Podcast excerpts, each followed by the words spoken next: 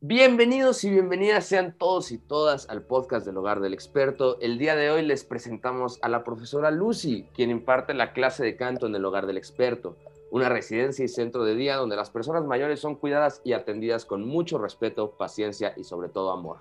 Hoy hace la presentación formal de un disco con una antología musical del repertorio de su clase.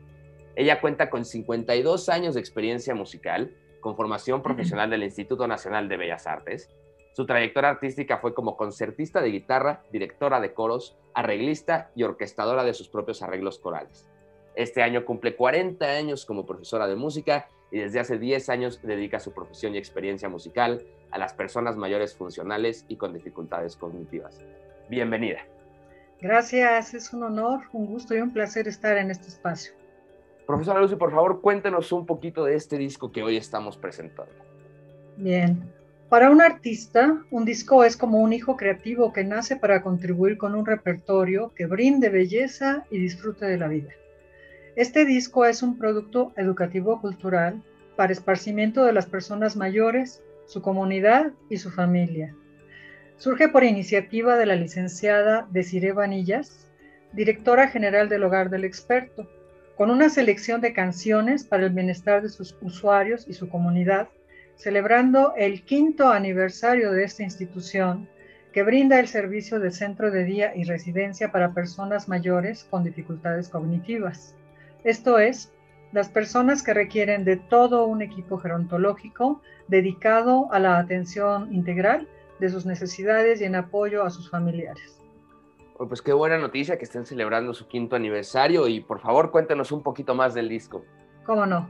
Bueno, mira, aquí hay que contar la anécdota porque eso es lo importante.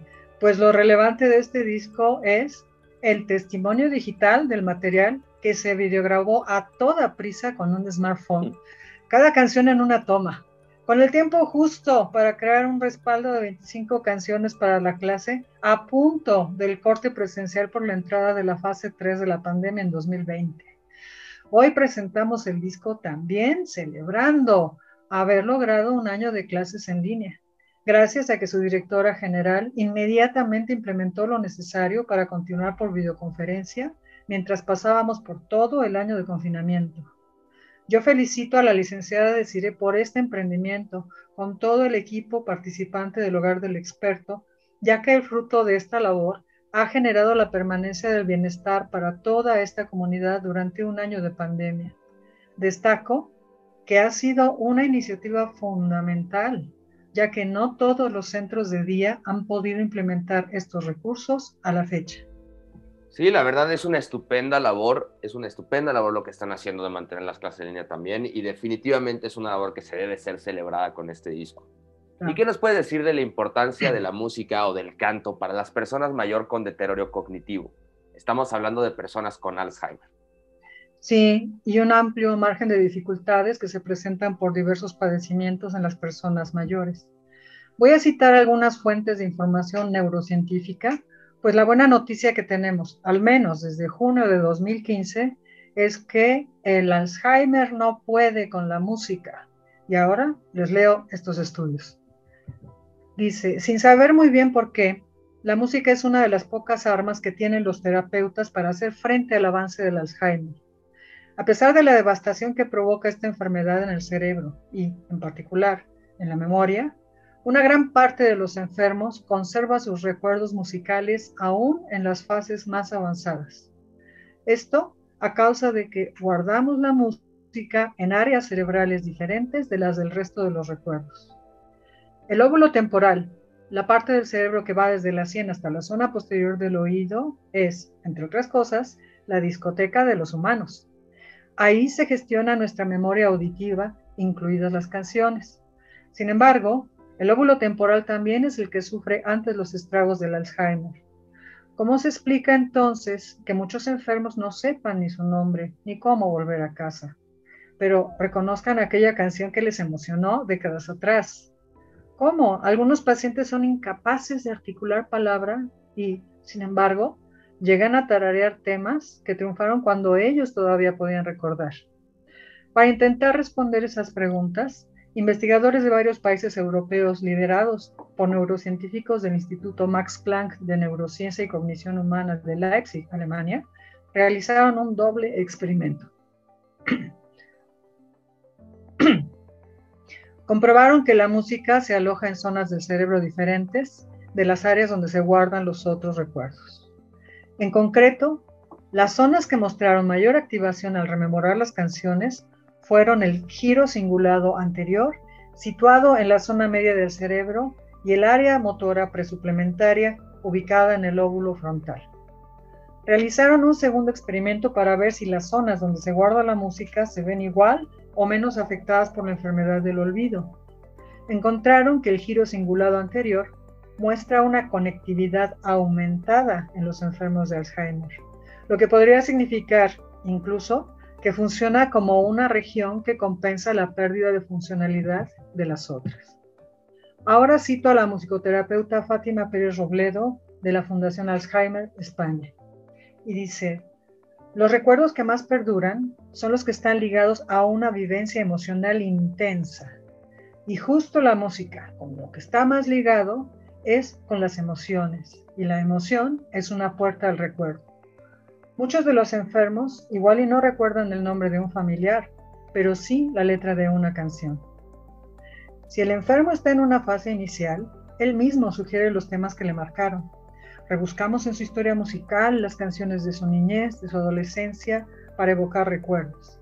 La escuchan, la bailan o la cantan. Cuando el paciente ya no puede decir qué música amaba, prueban con las canciones que más se oían cuando era pequeño o, como en muchos casos, es la pareja que elige aquella canción que sonaba cuando se conocieron o algún otro familiar que lo sepa. Ahora, yo aporto el fruto de mi experiencia durante 10 años en México. El trabajo cotidiano de un musicoterapeuta o un educador musical dedicado a las personas mayores, funcionales o con dificultades cognitivas, ha de ser como un detective que indague sobre el gusto musical de la vida de esas personas. Para ello, es necesario saber del contexto cultural de la persona, sus raíces culturales familiares y la generación a la que pertenece.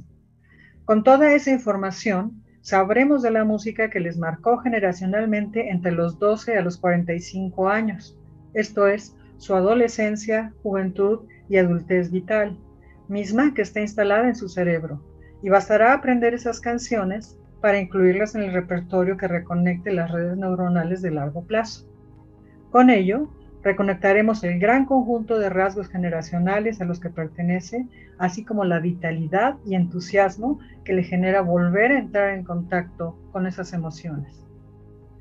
Yo nací en 1960, tengo 61 años te puedo decir que las generaciones que nacimos durante el siglo XX hasta aproximadamente 1980, todas crecimos con un oído formado con música acústica en vivo y pocos instrumentos electrónicos.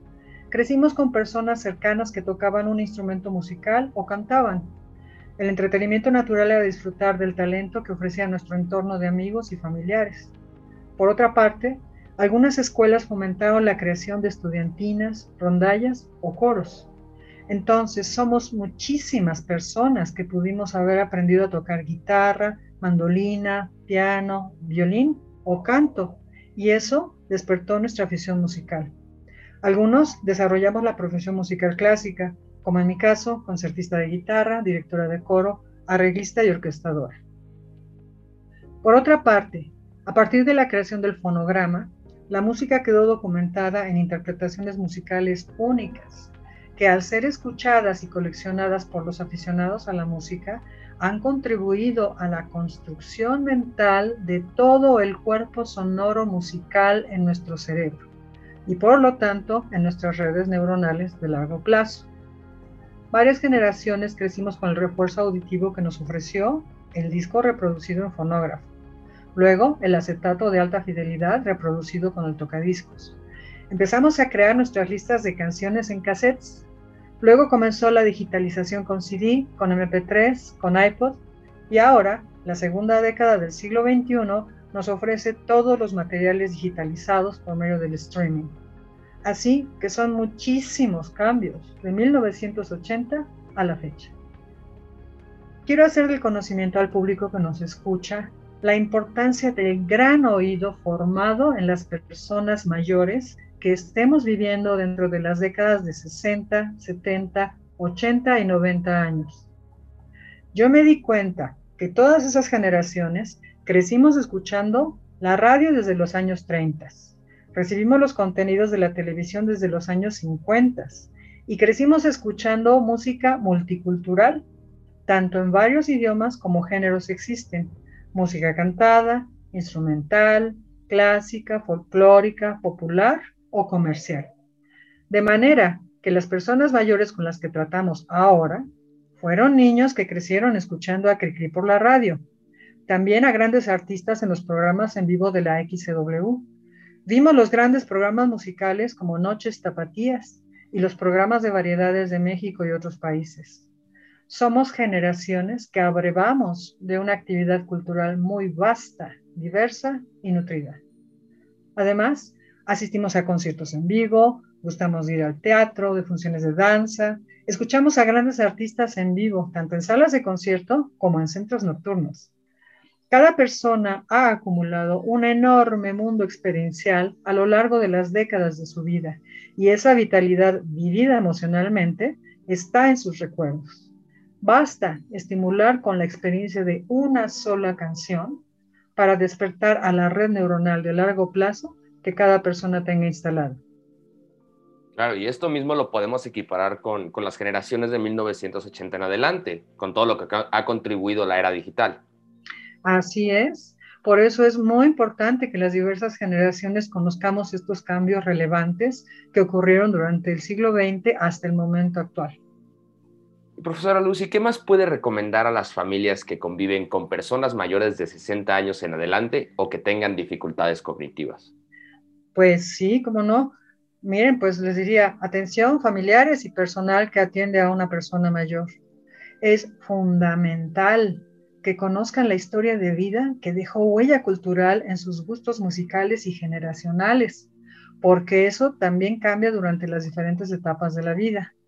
También es muy importante que la persona mayor escuche lo que le guste en un entorno con las cosas que le agradan, porque todo ello refuerza su sello de identidad generacional a la que pertenece, afirmando a la persona singular que es en el más profundo sentido de su ser. Y con todo lo que nos ha contado, seguro a mí ya me dio curiosidad y seguro a los escuchas también, ¿en qué consiste su labor cotidiana en clase? Bien, lo que me ha funcionado exitosamente durante 10 años es haber creado un cancionero particular a petición de cada centro de día para reunirnos a cantar grupalmente en vivo, ya que todas esas generaciones estamos acostumbradas a disfrutar de la vida cantando con los demás y solo por el gusto de cantar. A la fecha, Cuento con un repertorio de más de 200 canciones transportadas al tono bajo de las personas mayores, canciones generacionales, las cuales unas gustan más a un determinado grupo que a otro. Y lo que ha resultado sumamente estimulante es que al cantar el repertorio en diversas combinaciones de programas, ellos van recordando otras canciones de su agrado que yo me comprometo a aprender en su tono para incluirlas al cancionero y cantarlas en vivo. La experiencia de la música acústica con voz y guitarra en vivo es energía vital emocional, experimentada y compartida en el ahora de cada clase. Te cuento que una sola clase con un programa diferente me ocupa la misma energía que dar un concierto en vivo. Yo canto con la guitarra, brindando la mejor interpretación que compromete cada canción, traspasando todos los matices emocionales de un programa de 16 canciones por clase para nuestros queridos expertos.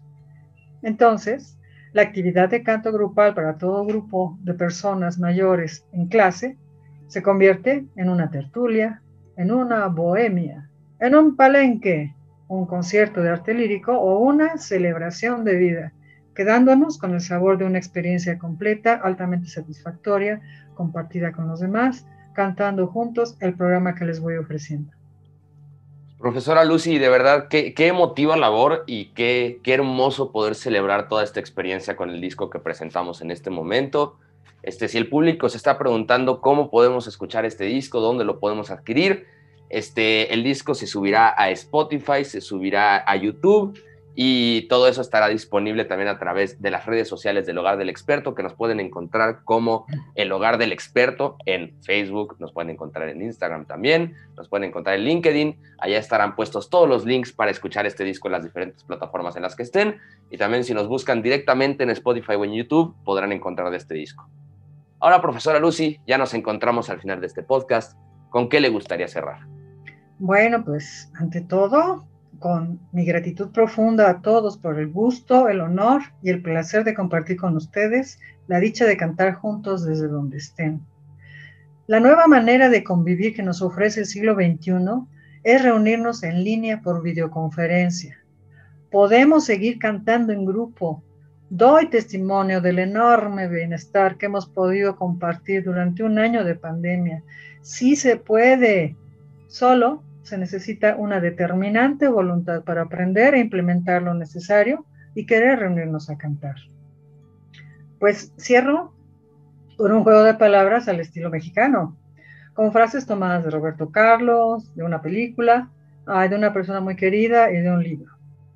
Querido público, el hogar del experto quiere llevar este canto amigo a quien lo pudiera necesitar, porque la vida quiere vivir. Una vejez cantando es una vejez diferente. Entonces, canta, porque el que canta, sus males espanta. Muchísimas gracias. A ti, muchas gracias a todos.